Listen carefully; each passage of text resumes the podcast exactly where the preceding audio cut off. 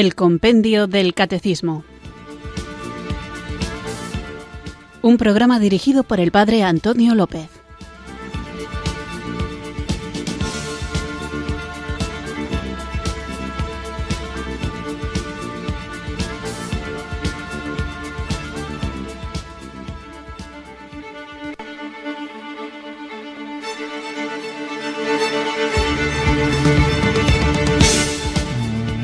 Tardes, queridos oyentes de Radio María. Recibido un cariñoso saludo desde Irurzun, en Navarra, quienes sintonizáis otro día más esta emisora de la Virgen, la emisora que cambia vidas, Radio María, para escuchar el compendio del catecismo. ¿Qué tal va la tarde?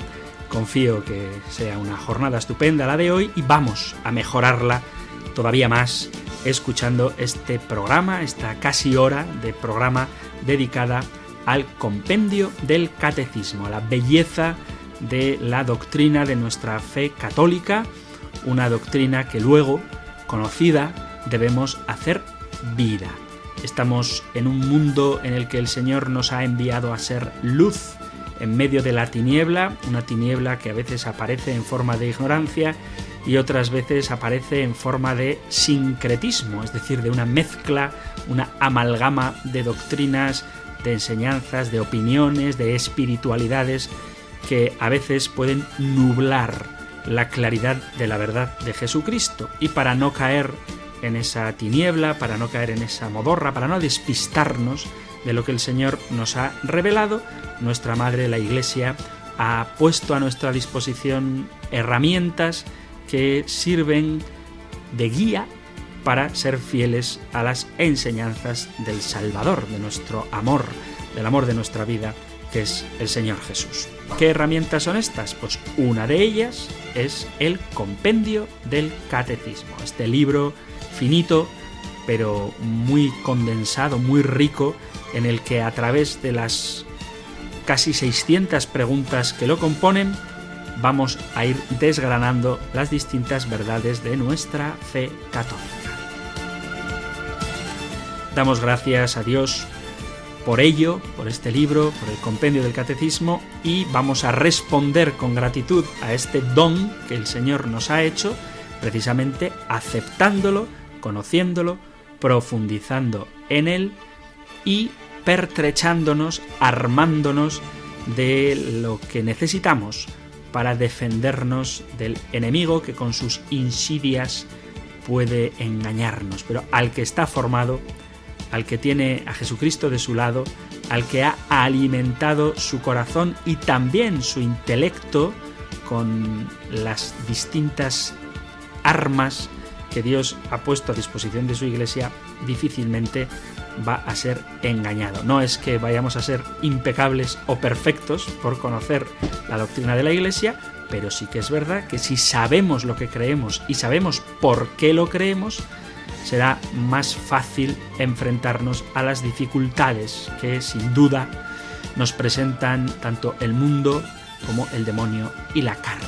Así que vamos a invocar juntos el don del Espíritu Santo para que Él ilumine nuestros corazones, se haga luz también en nuestras mentes y nos dé recursos para saber dar razón de nuestra esperanza a todo aquel que nos la pida. Así que en actitud de oración invoquemos juntos el don de Dios, este Espíritu Santo, que el Señor nunca niega a aquel que con fe se lo pide.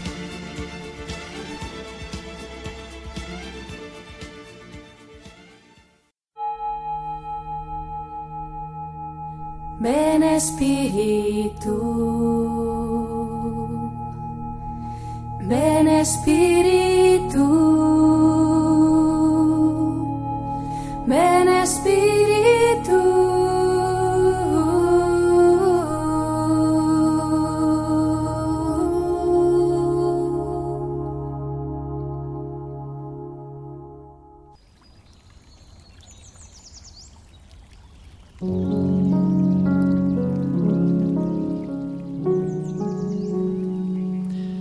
ven Espíritu. Creador, visita las almas de tus fieles y llena de la divina gracia los corazones que tú mismo creaste.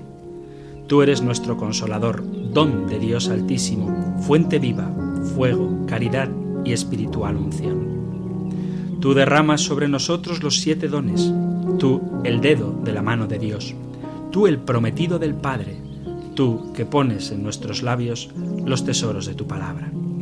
Enciende con tu luz nuestros sentidos, infunde tu amor en nuestros corazones y con tu perpetuo auxilio fortalece nuestra débil carne. Aleja de nosotros al enemigo, danos pronto la paz.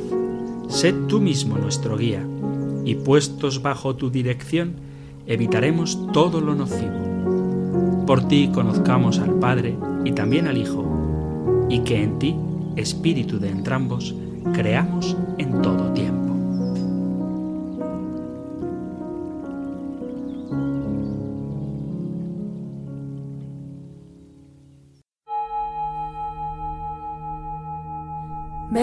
Espíritu, ven Espíritu,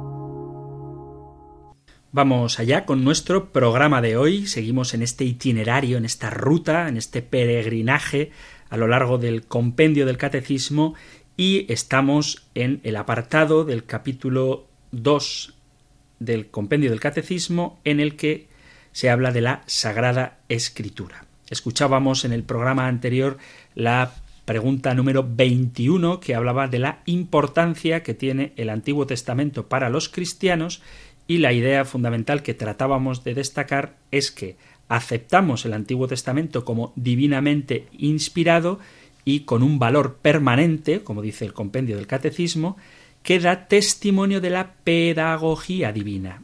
Es decir, el Antiguo Testamento nos prepara, nos predispone, nos entrena, por decirlo de alguna manera, para ser capaces de recibir la plenitud de esto que Dios quiere decirnos, que no es una palabra muerta, no es una palabra escrita, sino que es sobre todo la palabra hecha carne, Jesucristo nuestro Salvador. Y todo el Antiguo Testamento nos prepara para la venida del Salvador del mundo.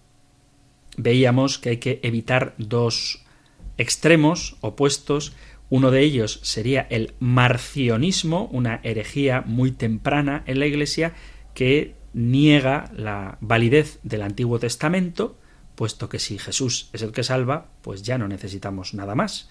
Así que el Antiguo Testamento quedaría abolido, esa es una idea errada, y la enseñanza opuesta, que sería la de quien pretende vivir todavía después de Jesucristo según el pacto de la antigua alianza. Y vimos algunos pasajes, sobre todo de la carta a los hebreos, dirigida precisamente al pueblo judío, en el que se dice que el Señor Jesús supera, da plenitud al Antiguo Testamento. El propio Señor lo dice literalmente, no he venido a abolir la ley, sino a dar plenitud, pero ese dar plenitud supone ciertamente una superación, algo que va más allá del Antiguo Testamento.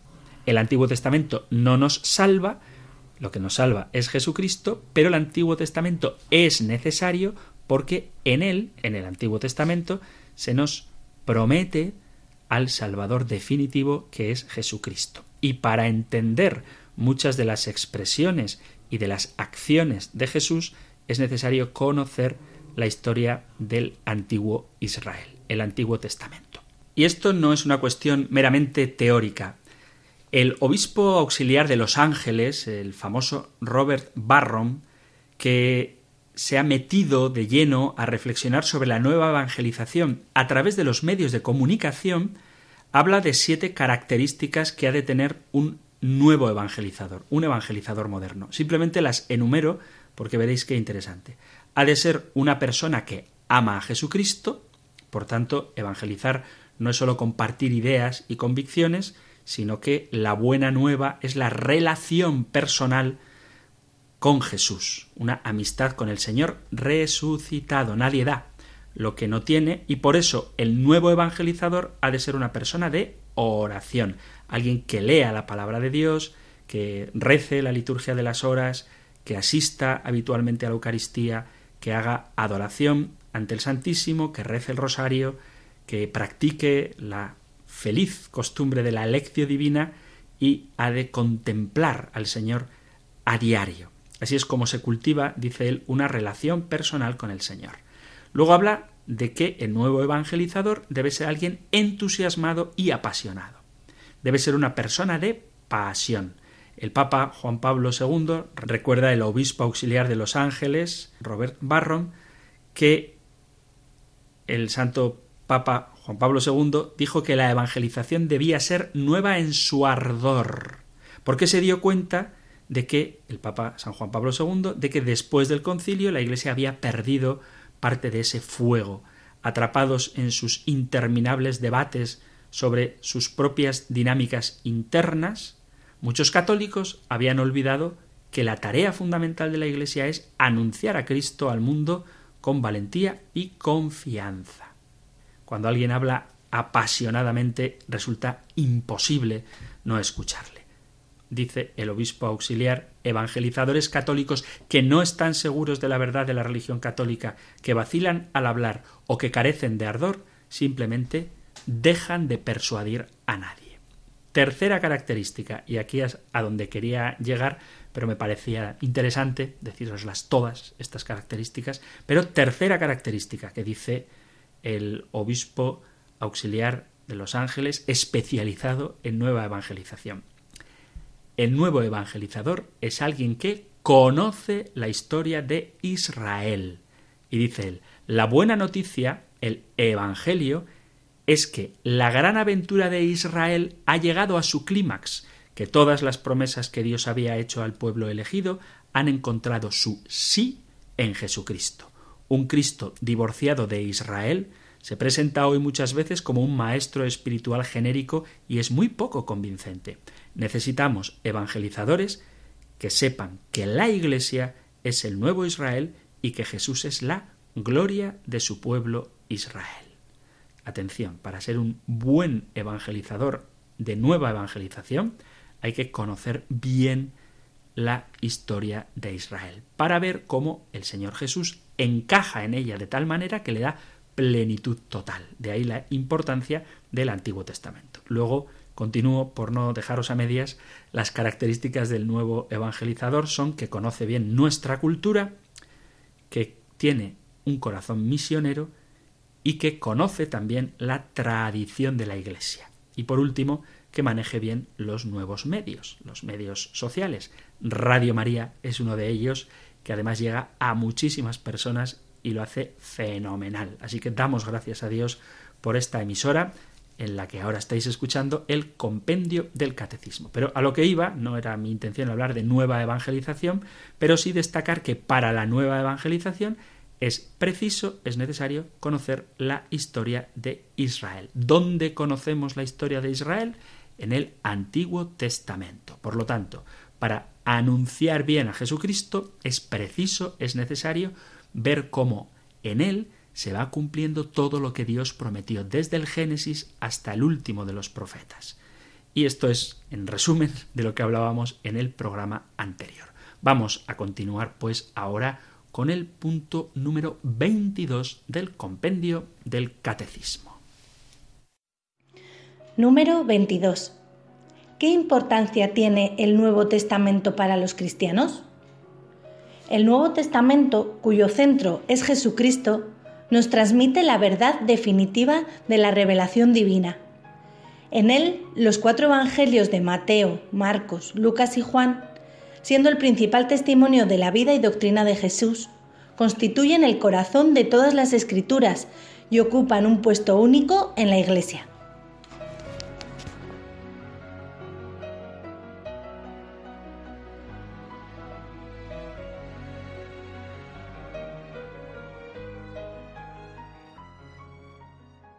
Bien, pues este es el punto número 22 del compendio del Catecismo en el que se nos habla de la importancia que tiene para nosotros el Nuevo Testamento y en concreto los Evangelios. Cuando uno lee obras de literatura como Don Quijote o Las Mil y Una Noches, Romeo y Julieta, Los Miserables, Cien Años de Soledad, se da cuenta de que hay obras literarias que realmente son muy influyentes y narran historias sobre hombres y mujeres con los que en un momento dado podemos identificarnos y por eso nos gustan estas obras y además nos ayudan a conocer más profundamente la naturaleza humana. Sin embargo, existen relatos escritos que narran en detalle la vida y enseñanza de una persona real, que vivió en nuestro mundo hace dos mil años y de quien tenemos que aprender y aceptar la salvación que Él nos ofrece. Jesús, que no era un caballero andante que luchaba contra molinos de viento, ni un hombre enamorado que murió trágicamente, perdiendo su vida junto a su amada, ni tampoco un patriarca que viviera en una ciudad macondo, en una vida de realismo mágico, sino que Jesús es Dios con nosotros, aquel, como venimos viendo, que ha dado pleno cumplimiento a todo lo que Dios había prometido desde antiguo. Y esto ha cambiado radicalmente la historia de la humanidad el modo de relacionarnos con el propio Dios, el modo de relacionarnos con nuestro prójimo y el modo incluso de entendernos a nosotros mismos. Por tanto, los Evangelios son relatos escritos inspirados por el Espíritu Santo. ¿Son biografías de Jesús?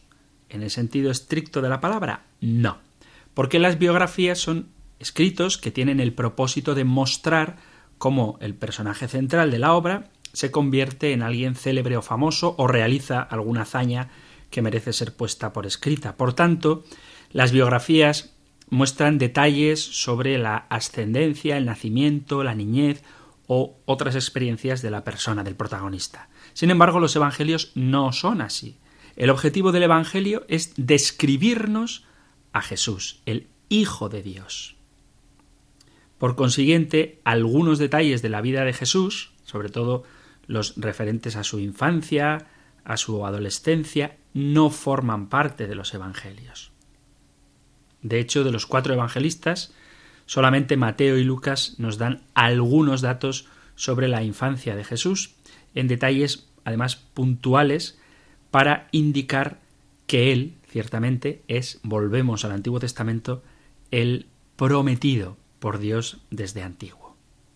Son cuatro relatos los evangelios diferentes que muestran aspectos de la personalidad de la obra salvadora que Jesús realiza en nuestra vida. Dos de estos evangelios fueron escritos por apóstoles de Jesús, el de Mateo y de San Juan, y el Evangelio de Marcos probablemente tuvo como fuente principal a Pedro, y el Evangelio de Lucas probablemente tuvo como fuente principal a María, puesto que él da detalles que sólo ella pudo conocer. Siendo esto así, lo cierto es que Lucas, lo podemos leer en el inicio de su Evangelio, hizo una investigación cuidadosa hablando con las personas que tenían información fidedigna desde los orígenes mismos de los acontecimientos y luego esta información, como él mismo dice, la fue escribiendo en orden de tal manera que Teófilo, el amigo de Dios, el destinatario del Evangelio de Lucas, conozca la solidez de las enseñanzas que hemos recibido. Es muy importante, aunque parezca una obviedad, subrayar qué significa la palabra evangelio. La palabra evangelio viene de dos palabras griegas. Eu, de ahí viene euforia, por ejemplo, Eugenio, desafortunadamente también viene de ahí eutanasia, que significaría buena muerte, aunque de esto ya hablaremos en su día, pero etimológicamente significa eso. La palabra eutopía, de donde viene utopía, originariamente sería eutopía, un buen lugar. Bueno, pues la palabra eu, que significa bien o bueno, y angeloi, angeloi, que significa noticia. Por tanto, evangelio, y esto hay que tenerlo siempre en la mente, significa buena noticia. En la antigua Grecia, cuando se ganaba una batalla, enviaban a un mensajero, a un enviado, a un ángel, a la ciudad, ángel significa enviado, quien al llegar a las cercanías de esta ciudad comenzaba a proclamar esta palabra Evangelium, que es como decir buenas noticias. Hemos ganado la batalla. Bueno, pues el Evangelio es esto, es una buena noticia. ¿Y cuál es esta buena noticia? La vida de Jesucristo, su predicación, sus milagros, su pasión, su muerte y su resurrección. El Hijo único de Dios se ha hecho hombre para salvarnos. Cada uno de los evangelios, cada uno de los cuatro evangelios, nos anuncia esta buena noticia desde una perspectiva diferente. Así que vamos a intentar ver ahora las características de cada uno de estos cuatro evangelios. Empezamos pues con el Evangelio de San Mateo. Según la tradición católica, San Mateo fue el autor del primero o más antiguo de los evangelios, porque, según la tradición, él era el que tenía más habilidades y posibilidades para acceder a la tinta y al papel. No era tan fácil como hoy comprar un folio y un boli, y como Mateo era recaudador de impuestos y probablemente tenía en origen más pudientes que los otros apóstoles que eran pescadores, pues probablemente, decimos, él fue el que tenía estas posibilidades de escribir el Evangelio. Mateo, y esto es importante, escribe para una audiencia judía. Mateo escribe para judíos. Y esto lo demuestra el formato y la composición del Evangelio de San Mateo. San Mateo escribe de una forma original y diferente a los otros evangelistas. No quizá en el contenido, porque dice más o menos lo mismo que los otros evangelios sinópticos, Marcos y Lucas, pero sí lo escribe de una manera diferente. Luego veremos cómo el Evangelio de San Mateo tiene siete partes, número importante para un judío, y la última culmina en la resurrección de Cristo. También veremos cómo Mateo presenta a Jesús como el cumplimiento de las promesas. Y esto es muy importante para el evangelista San Mateo, porque la intención que tiene es mostrar a los judíos que Jesús es el Mesías, es el que más referencias hace al Antiguo Testamento. La tradición de la Iglesia desde el siglo II reconoce que este Evangelio está escrito por el apóstol Mateo, el publicano, el cobrador de impuestos a quien Jesús llamó.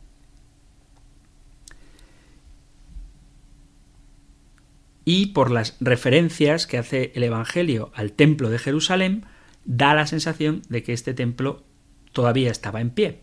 Así que sabemos que fue derrumbado en el año 70, así que podemos imaginar que el Evangelio fue escrito antes del año 70. Mateo escribe un Evangelio muy marcadamente judío y cita constantemente el Antiguo Testamento. Textos que para cualquier judío piadoso, o sea, para cualquier judío de la época de Jesús, eran muy conocidos. Y muestra cómo Jesús es el cumplimiento de todo aquello que los israelitas esperaban. Las siete partes del Evangelio de Mateo, de las que he hablado antes, son primero el prólogo o la introducción, donde San Mateo habla precisamente del linaje de Jesús. Él comienza hablando de la descendencia del Señor. Y de hecho, inicia este linaje que no voy a leer, pero inicia diciendo libro de la generación de Jesucristo, hijo de David, hijo de Abraham. Enraiza a Jesús con el rey David, a quien Dios hizo una promesa, y enraiza a Jesús con Abraham, a quien Dios hizo una promesa. La promesa de Dios a Abraham la podemos leer en el capítulo 12 del Génesis, en el versículo número 3, número 2, donde dice, leo desde el principio, capítulo 12 del libro del Génesis, el Señor dijo a Abraham, Sal de tu tierra, de tu patria y de la casa de tu padre, hacia la tierra que te mostraré. Haré de ti una gran nación, te bendeciré, haré famoso tu nombre, y serás una bendición. Bendeciré a los que te bendigan, maldeciré a los que te maldigan, y en ti serán benditas todas las familias de la tierra. Y la promesa a David la leemos en el segundo libro de Samuel. Aquella noche leo segundo libro de Samuel capítulo 7 versículos del 4 en adelante. Aquella noche vino esta palabra del Señor a Natán. Ve y habla a mi siervo David. Así dice el Señor. ¿Tú me vas a construir una casa para morada mía? Desde el día en que hice subir de Egipto a los hijos de Israel hasta hoy, yo no he habitado en casa alguna, sino que he estado peregrinando de acá para allá bajo una tienda como morada. Durante todo el tiempo que he peregrinado con todos los hijos de Israel, ¿acaso me dirigía a alguno de los jueces a los que encargué pastorear a mi pueblo Israel diciéndoles ¿por qué no me construís una casa de cedro? Pues bien, di a mi siervo David, así dice el Señor del universo, yo te tomé del pastizal, de andar tras el rebaño para que fueras jefe de mi pueblo Israel. He estado a tu lado por donde quiera que has ido, he suprimido a todos tus enemigos ante ti, y te he hecho tan famoso como los grandes de la tierra. Dispondré un lugar para mi pueblo Israel, y lo plantaré para que resida en él sin que lo inquieten ni le hagan más daño los malvados como antaño, cuando nombraba jueces sobre mi pueblo Israel. A ti te he dado reposo de todos tus enemigos, pues bien, el Señor te anuncia que te va a edificar una casa. En efecto, cuando se cumplan tus días y reposes con tus padres, yo suscitaré descendencia tuya después de ti. Al que salga de tus entrañas, le afirmaré en su reino. Termina la genealogía de Jesús hablando otra vez de la historia. Todas las generaciones, Evangelio de San Mateo capítulo 1 versículo 17, Todas las generaciones, pues desde Abraham hasta David, son catorce generaciones. De David hasta la deportación a Babilonia, catorce generaciones.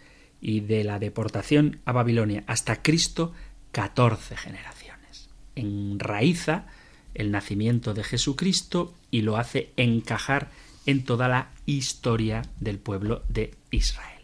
Ese es el prólogo, capítulos 1 y 2 de Evangelio de San Mateo, que es el que estamos hablando ahora.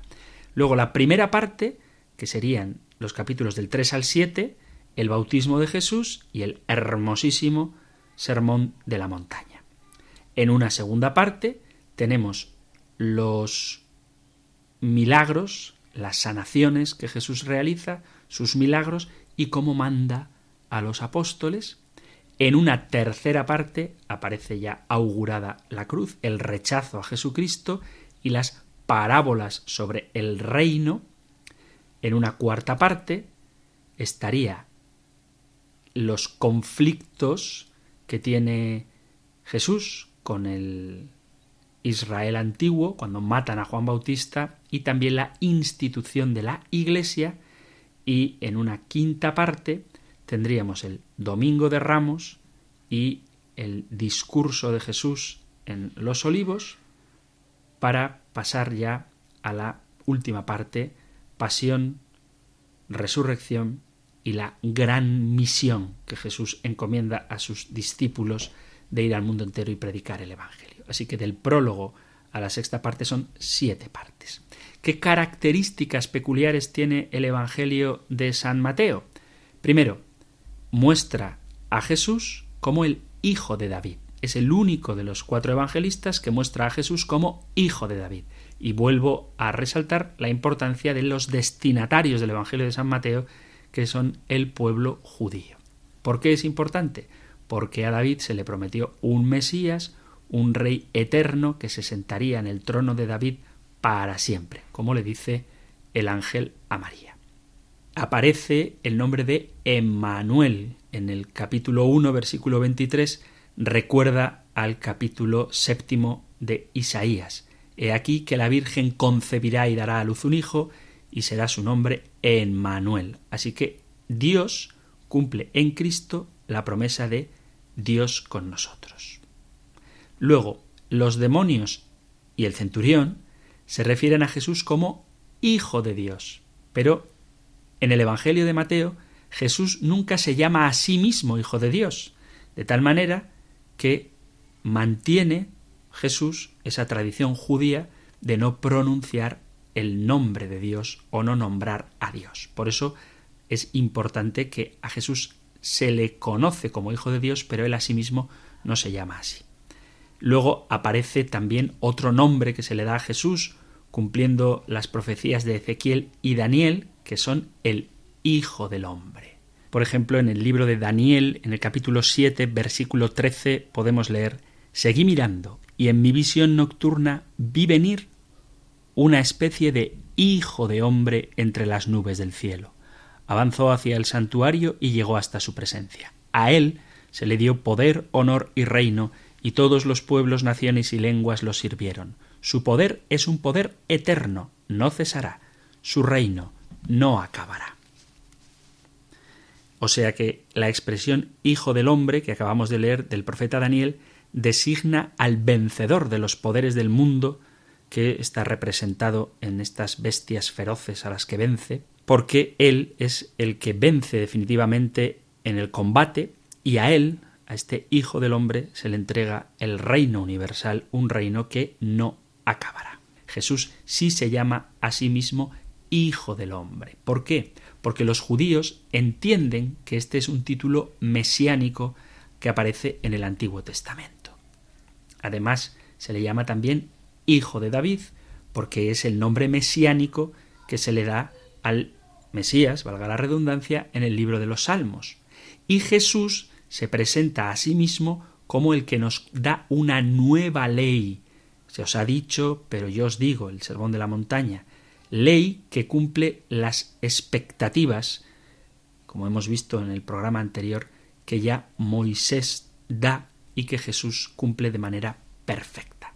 Mateo es el Evangelio judío porque es el primero que se escribió y los primeros cristianos eran judíos que aceptaron que las promesas de Dios se habían cumplido en Jesucristo y por eso el primer texto evangélico está dirigido a los primeros en aceptar a Jesús, es decir, judíos.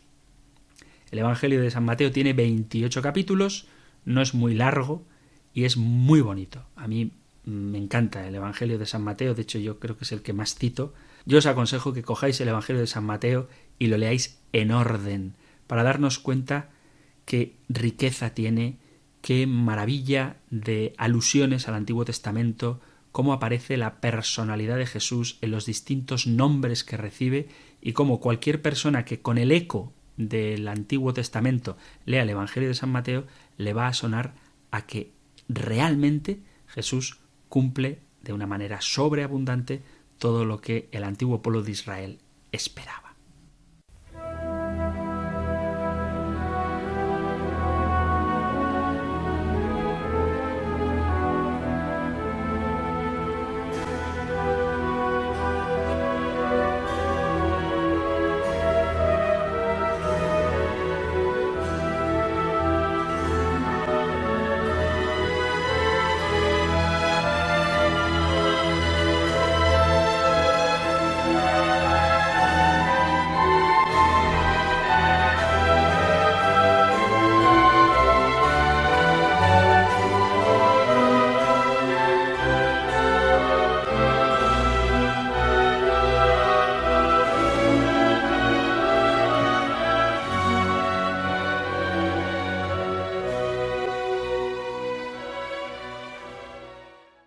Hemos visto algunas de las características del evangelista San Mateo y hemos puesto como cortinilla ahora, antes de continuar, el inicio de esa maravillosa obra de música que es la Pasión según San Mateo de Johann Sebastian Bach.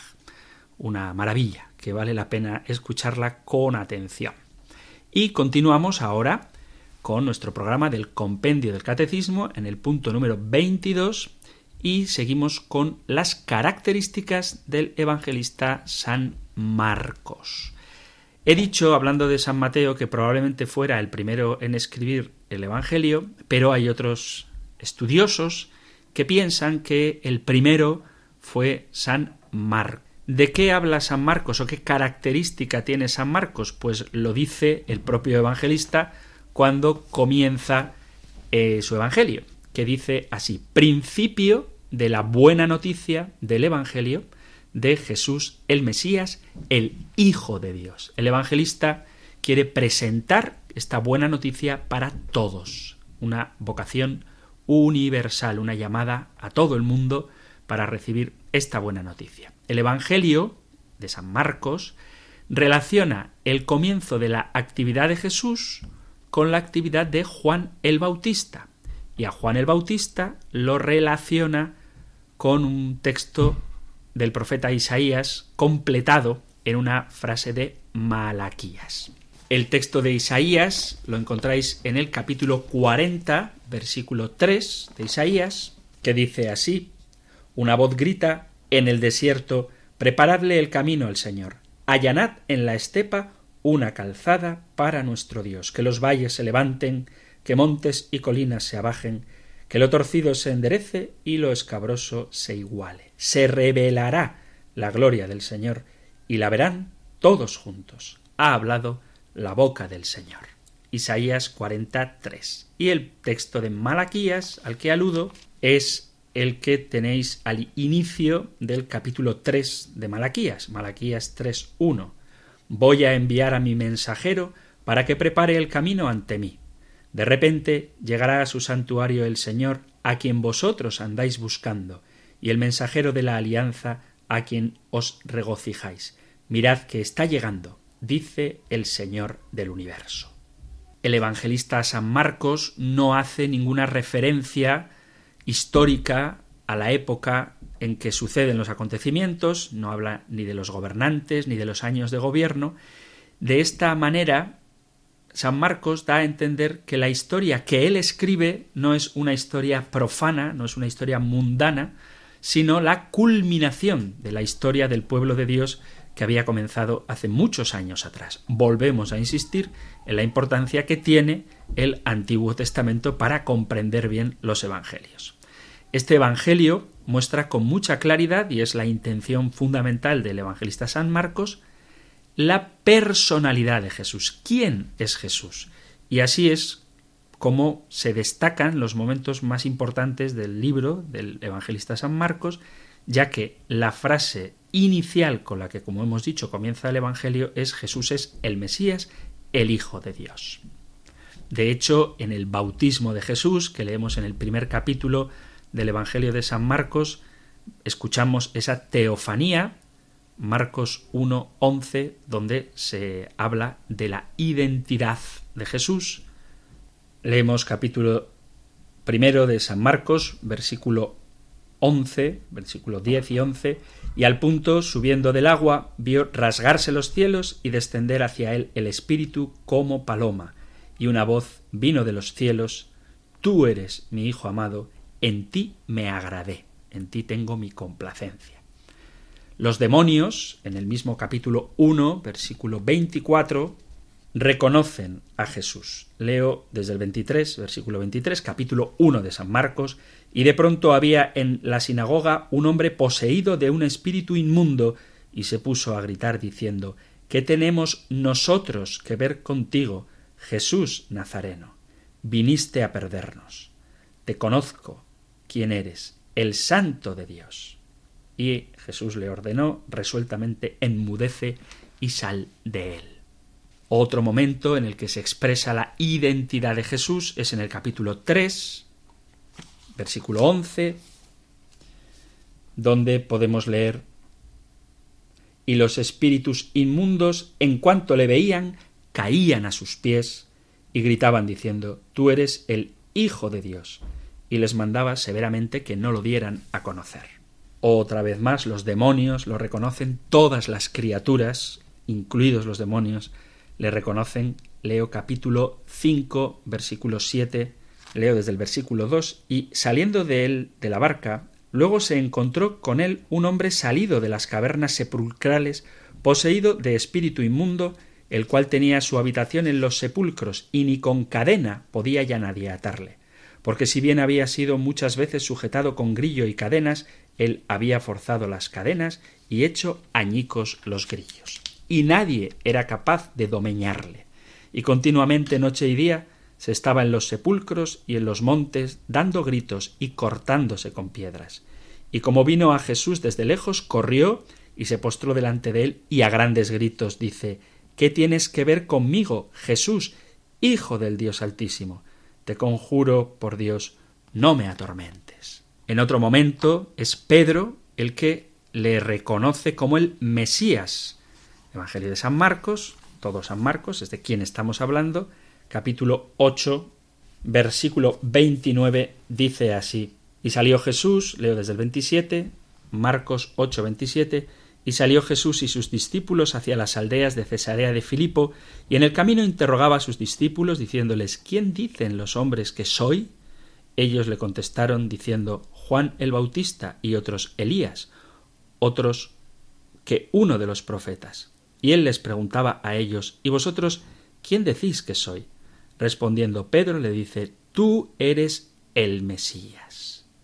Y ordenó terminantemente que a ninguno dijesen esto de él. Vemos cómo San Marcos quiere dejar claro quién es Jesús.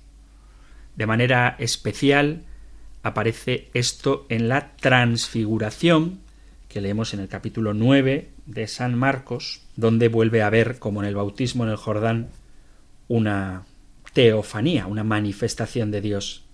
9.7, Marcos 9.7 y se formó una nube que los cubría, y vino una voz de la nube. Este es mi Hijo querido, escuchadle. Y el propio Jesús testimonia ante Caifás. Evangelio de San Marcos, capítulo 14, versículo 53 en adelante, y de allí conducen a Jesús al sumo sacerdote, y se juntan todos los sumos sacerdotes y los ancianos, y los escribas. Y Pedro desde lejos le fue siguiendo hasta entrar dentro del atrio del sumo sacerdote, y estaba sentado entre los criados calentándose a la lumbre. Y los sumos sacerdotes y todo el Sanedrín buscaban contra Jesús algún falso testimonio para poder darle muerte y no lo hallaban, porque muchos testificaban en falso contra él y los testimonios no eran acordes. Y algunos levantándose testificaban en falso contra él, diciendo Nosotros le oímos decir Yo derribaré este santuario hecho por mano de hombre, y en tres días edificaré otro no hecho por manos humanas. Y ni aun así era acorde su testimonio. Y levantándose el sumo sacerdote y adelantándose al medio, interrogó a Jesús diciendo ¿No respondes nada? ¿Qué es lo que éstos testifican contra ti? Mas él se mantenía callado y no respondía nada. De nuevo el sumo sacerdote le interrogaba y le dice ¿Tú eres el Mesías, el Hijo del bendito? Jesús dijo Yo soy, y veréis al Hijo del hombre sentado a la diestra del poder y viniendo entre las nubes del cielo el propio Jesús se reconoce a sí mismo como el que está sentado a la derecha del Todopoderoso. Y hay una última exclamación solemnísima, muy importante, donde se reconoce a Jesús como el Hijo de Dios, que es cuando Él está muerto. Capítulo 15, versículo 39 de San Marcos justo cuando Jesús expira, mas Jesús lanzando una gran voz expiró. Capítulo 15, versículo 38 dice, y el velo del santuario se rasgó en dos de arriba abajo. Y viendo el centurión, que allí estaba de pie frente a él, que de tal manera había expirado, dijo, verdaderamente, este hombre era hijo de Dios. Sin embargo, el Evangelio nos muestra aún con más claridad quién es Jesús a través de lo que él hace y enseña. Los títulos de Mesías, Hijo de Dios e Hijo del Hombre se entienden de diversas maneras. Por eso Jesús no comparte las expectativas que se tenía con respecto al Mesías y de ahí que no permita que los demonios o los propios apóstoles digan quién es Él. No porque no quiera que lo sepamos, sino porque la idea que se tenía de cómo había de ser el Mesías no era la que Jesús, el Mesías, tenía, porque el Señor supera las expectativas comunes de sus contemporáneos y da más de lo que cabía esperar. Por eso va con sus hechos y sus enseñanzas, y sobre todo con su muerte y resurrección, corrigiendo el concepto de Mesías que los judíos de su época tenían. Jesús prohíbe a la gente que hablen de él. Hemos visto algunos pasajes, pero os recuerdo, por ejemplo, en el capítulo 1, versículo 44, Jesús sana a un leproso, dice, y profundamente compadecido, extendió su mano, le tocó y le dice, quiero, sé limpio. y al instante desapareció de él la lepra y quedó limpio. Y tomando con él un tono de severidad, le despidió diciéndole Mira, no digas nada a nadie, sino anda, muéstrate al sacerdote y ofrece por tu purificación lo que prescribió Moisés para que sirva de testimonio. También después de resucitar a la hija de Jairo, capítulo 5, versículo 41 dice, y tomando la mano de la niña le dice, Talita Kumi, que traducido significa niña, te lo digo, levántate. Y al instante se levantó la niña y caminaba, pues tenía doce años. Y de repente quedaron fuera de sí con gran asombro. Versículo 43. Y les mandó encarecidamente que nadie lo supiera. Y dijo que se le diese de comer. Y lo mismo ocurre cuando Jesús sana a un sordomudo. Y tomándolo capítulo 7, versículo 33 de San Marcos. Y tomándolo aparte, lejos de la turba, introdujo sus dedos en las orejas del sordo y con su saliva tocó su lengua. Y levantando sus ojos al cielo, suspiró y dijo, Efatá, esto es, ábrete. Y al punto se abrieron sus oídos y se soltó la atadura de su lengua y hablaba correctamente. Y les ordenó que a nadie lo dijesen. Pero cuanto más se lo ordenaba, tanto más ello lo divulgaban. Pero el Señor ordena que no lo digan. Incluso a los propios apóstoles, a los discípulos, les prohíbe hablar de él. En el capítulo 8, versículo 30, lo acabamos de escuchar hace un rato, y vosotros quién decís que soy yo, respondió Pedro, tú eres el Mesías, y les ordenó terminantemente que a ninguno dijesen esto de él. Y después de la transfiguración, capítulo 9, versículo 9, y mientras bajaban del monte les previno Jesús que a nadie refiriesen las cosas que habían visto, sino cuando el Hijo del hombre hubiera resucitado de entre los muertos, y guardaron la cosa para sí. Jesús tiene claro cuál es su misión, tiene claro quién es Él, pero como los judíos no lo tenían tan claro, Él prohíbe que se propague que Él es el Mesías hasta que no aclare en qué consiste la tarea del Mesías. Ya hemos visto también cómo a los propios demonios que lo reconocen, se les someten, les prohíbe también que se lo digan a nadie. Así que sus hechos muestran más claramente que sus palabras, porque repito, las palabras podían ser mal entendidas, con sus hechos muestra quién es y cuál es su misión. ¿Cuál es su misión? Su misión es deshacer el poder del demonio sobre los hombres, lo podemos leer en el capítulo 1, versículo 27, un endemoniado, que es el primer milagro de Jesús, según el Evangelio de San Marcos, es precisamente un exorcismo, de ahí que manifieste que ha venido a derrotar el poder del demonio sobre los hombres, leo desde el capítulo 1, versículo 21 y entra en Cafarnaúm y luego, que fue sábado, enseñaba en la sinagoga. Y se asombraban de su enseñanza porque les estaba enseñando como quien tiene autoridad y no como los escribas. Y de pronto había en su sinagoga un hombre poseído de un espíritu inmundo y se puso a gritar diciendo ¿Qué tenemos nosotros que ver contigo, Jesús Nazareno? Viniste a perdernos. Ya hemos leído este texto. Preguntan ¿Qué tenemos que ver contigo, Jesús Nazareno? Afirma Viniste a perdernos te conozco quién eres, el santo de Dios. Y en el versículo 32, donde aparece Jesús sanando a muchos enfermos, dice así, Ya tarde, cuando se puso el sol, llevaban a él todos los que se hallaban mal y los endemoniados, los enfermos y los endemoniados, no son lo mismo. El Evangelio distingue enfermos y endemoniados y estaba toda la ciudad agolpada en la puerta, y curó a muchos aquejados de diversas enfermedades, enfermos, y lanzó muchos demonios, y no permitía que dijesen los demonios que sabían quién era. Así que el Señor ha venido a liberarnos del demonio. Y por seguir con este texto que estamos, capítulo 1 de San Marcos, al principio de su ministerio público, dice así, sigo con lo que acabo de leer, y no permitía que dijesen los demonios que sabían quién era. Y el versículo 35 dice, y al amanecer, muy oscuro todavía, levantándose salió y fue a un lugar solitario y allí hacía oración. Y fue en su busca Simón y los que con él estaban, y le hallaron y le dicen Todos andan buscándote, y díceles Vamos a otra parte, a las poblaciones inmediatas, para que también allí pueda yo predicar, que para esto salí. Y marchó y anduvo predicando en sus sinagogas por toda Galilea y lanzando los demonios, expulsando demonios. Así que al atardecer expulsa demonios y al amanecer expulsa demonios. Así que la misión que San Marcos quiere transmitirnos para la que ha venido el Señor es expulsar los demonios.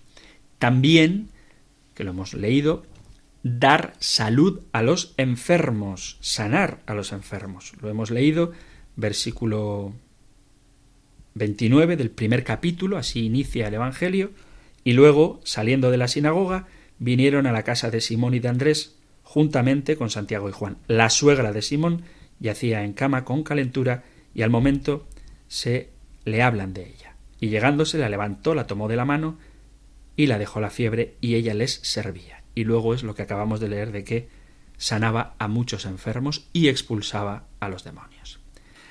Así que así es como San Marcos nos presenta la misión de Jesús. Hay más cosas que decir, queridos amigos, queridos oyentes, pero desafortunadamente se nos acaba el tiempo del programa de hoy, pero no os preocupéis porque si lo deseáis, en el próximo programa continuaremos con este punto número 22 del compendio del catecismo que pregunta qué importancia tiene el Nuevo Testamento para los cristianos y cómo los cuatro evangelios son el principal testimonio de la vida y doctrina de Jesús, el corazón de las Sagradas Escrituras. Hemos dedicado parte del programa a ver las características de San Mateo y nos quedamos con ganas, supongo, yo me quedo con ganas, de seguir con las características de San Marcos y por supuesto de Lucas y Juan. Pero, como digo, se nos acaba el tiempo, así que lo dejaremos para la próxima emisión de este programa del compendio del catecismo.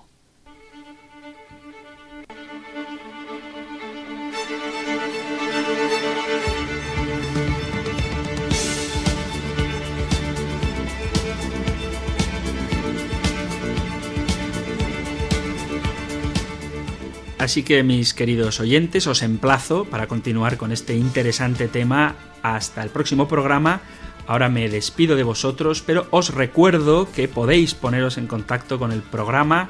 No siempre hay la opción por falta de tiempo, nunca por falta de ganas de atender a las llamadas, pero sabéis que tenéis a vuestra disposición un correo electrónico en el que podéis dejar vuestros mensajes siempre que queráis y todos, o bien por las ondas, o bien de manera particular, obtendrán respuesta. Ese correo electrónico que Radio María pone a vuestra disposición para estar cerca de vosotros, para interactuar, para escuchar las opiniones y las inquietudes de sus queridos oyentes, ese correo electrónico es compendio arroba compendio arroba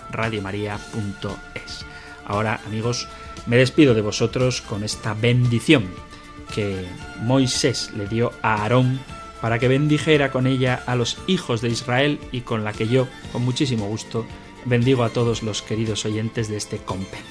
El Señor te bendiga y te proteja, ilumine su rostro sobre ti y te conceda su favor. El Señor te muestre su rostro y te conceda la paz. Muchísimas gracias por escuchar el compendio, gracias por estar ahí y si queréis, seguimos escuchándonos en el próximo programa. Un abrazo.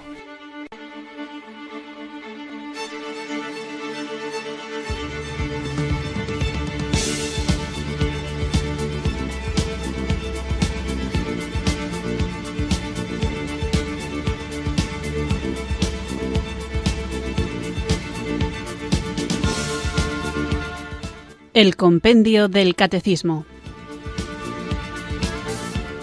Un programa dirigido por el Padre Antonio López.